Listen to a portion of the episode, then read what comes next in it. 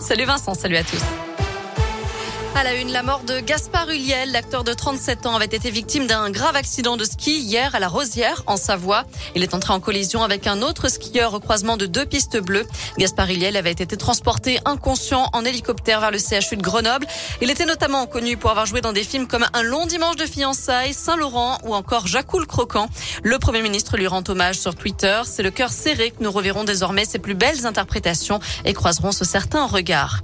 Dans le reste de l'actu, les gendarmes de la Loire, auteurs d'une belle prise ces derniers jours, ils ont interpellé un couple la semaine dernière après un an d'enquête. Le duo est soupçonné d'avoir escroqué des dizaines de personnes à qui il proposait notamment des chantiers en tout genre. La perquisition a également permis de saisir quatre véhicules d'une valeur totale de 170 000 euros, 7 400 euros en espèces et aussi 13 armes.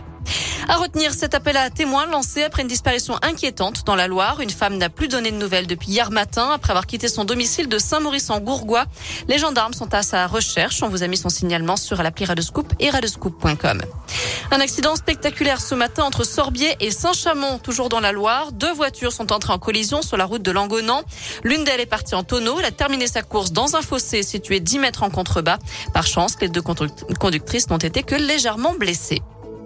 De plus en plus d'enfants hospitalisés à cause du Covid en France. Ils sont un peu plus de 552 âgés de moins de 10 ans. Parmi eux, 91 se trouvent en soins intensifs. Ils étaient seulement 6 il y a trois mois. En cause, selon les spécialistes, la contagiosité du variant Omicron et une couverture vaccinale chez les petits qui reste à ce jour très très faible. En foot, J-2 avant le derby, l'OL reçoit Saint-Etienne vendredi soir à Dessine. Les Stéphanois, justement, qui sont touchés par le Covid à la Coupe d'Afrique des Nations. Après Denis Bouanga avec le Gabon, c'est Wabi Kazri qui a été testé positif. La Tunisie, qui est d'ailleurs touchée par un cluster, plus d'une dizaine de joueurs sont positifs.